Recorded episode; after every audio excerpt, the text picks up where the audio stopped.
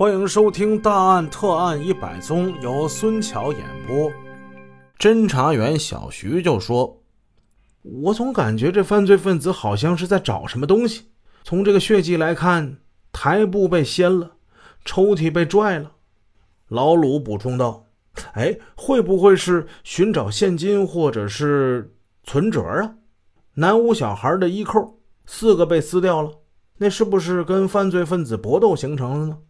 可是你说北屋妇女这屋吧，她外衣上的扣子全给解开了，里边也解开了三个，这是不是搜身的迹象啊？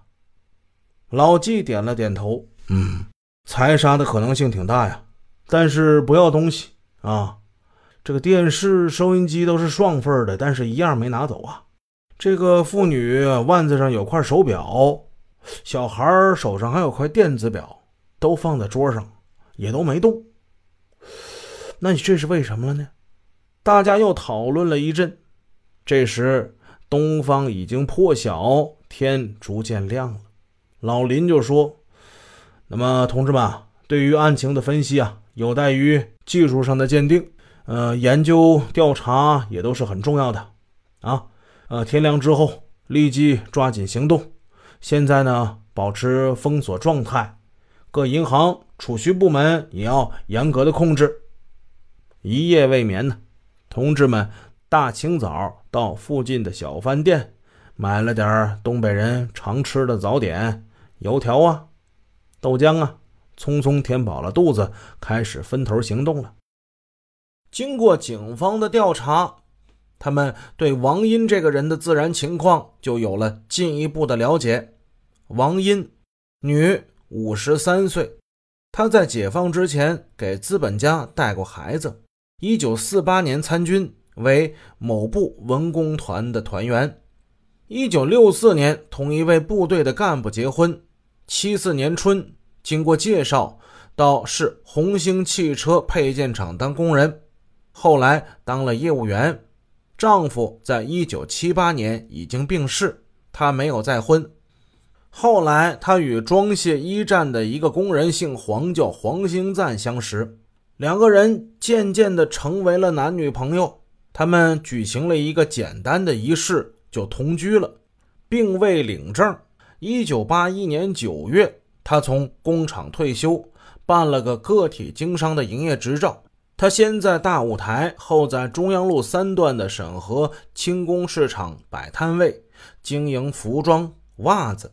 王英这个人能说会道，交结颇广。他不仅在军界认识很多人，通过工厂跑业务，在工商企业界也认识许多人。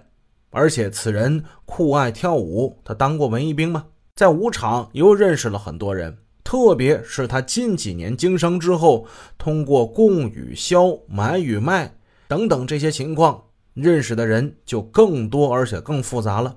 案发之后，仅初期的调查，与他相识的人达到二百八十多名。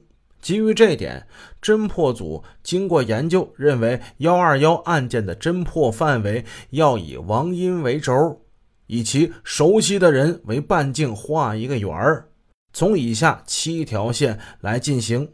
这七条线分别是：审核轻工市场。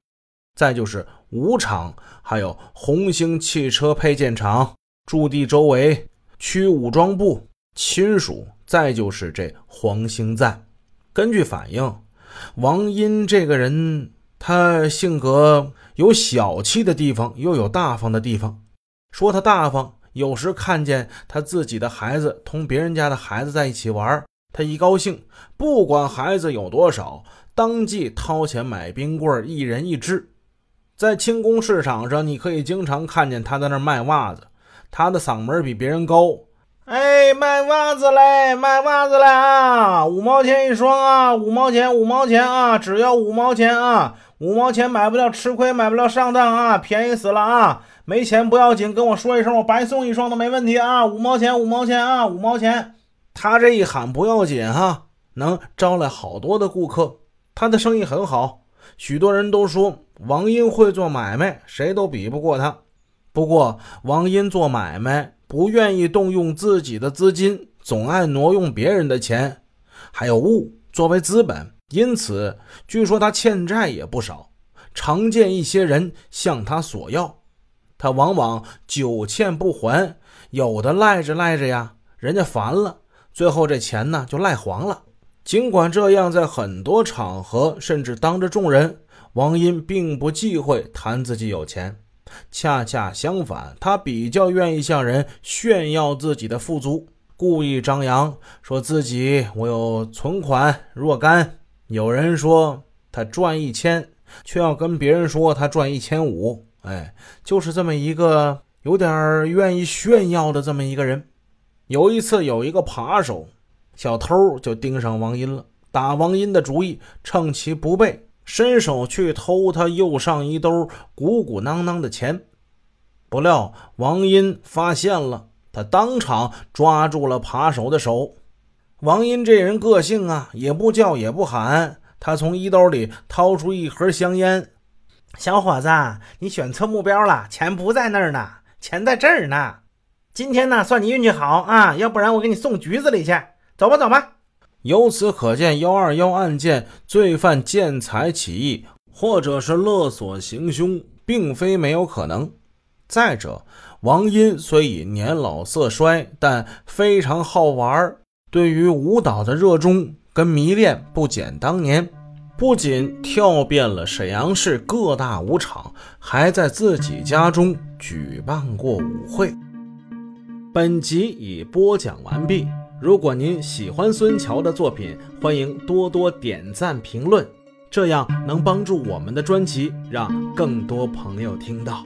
感谢您的支持。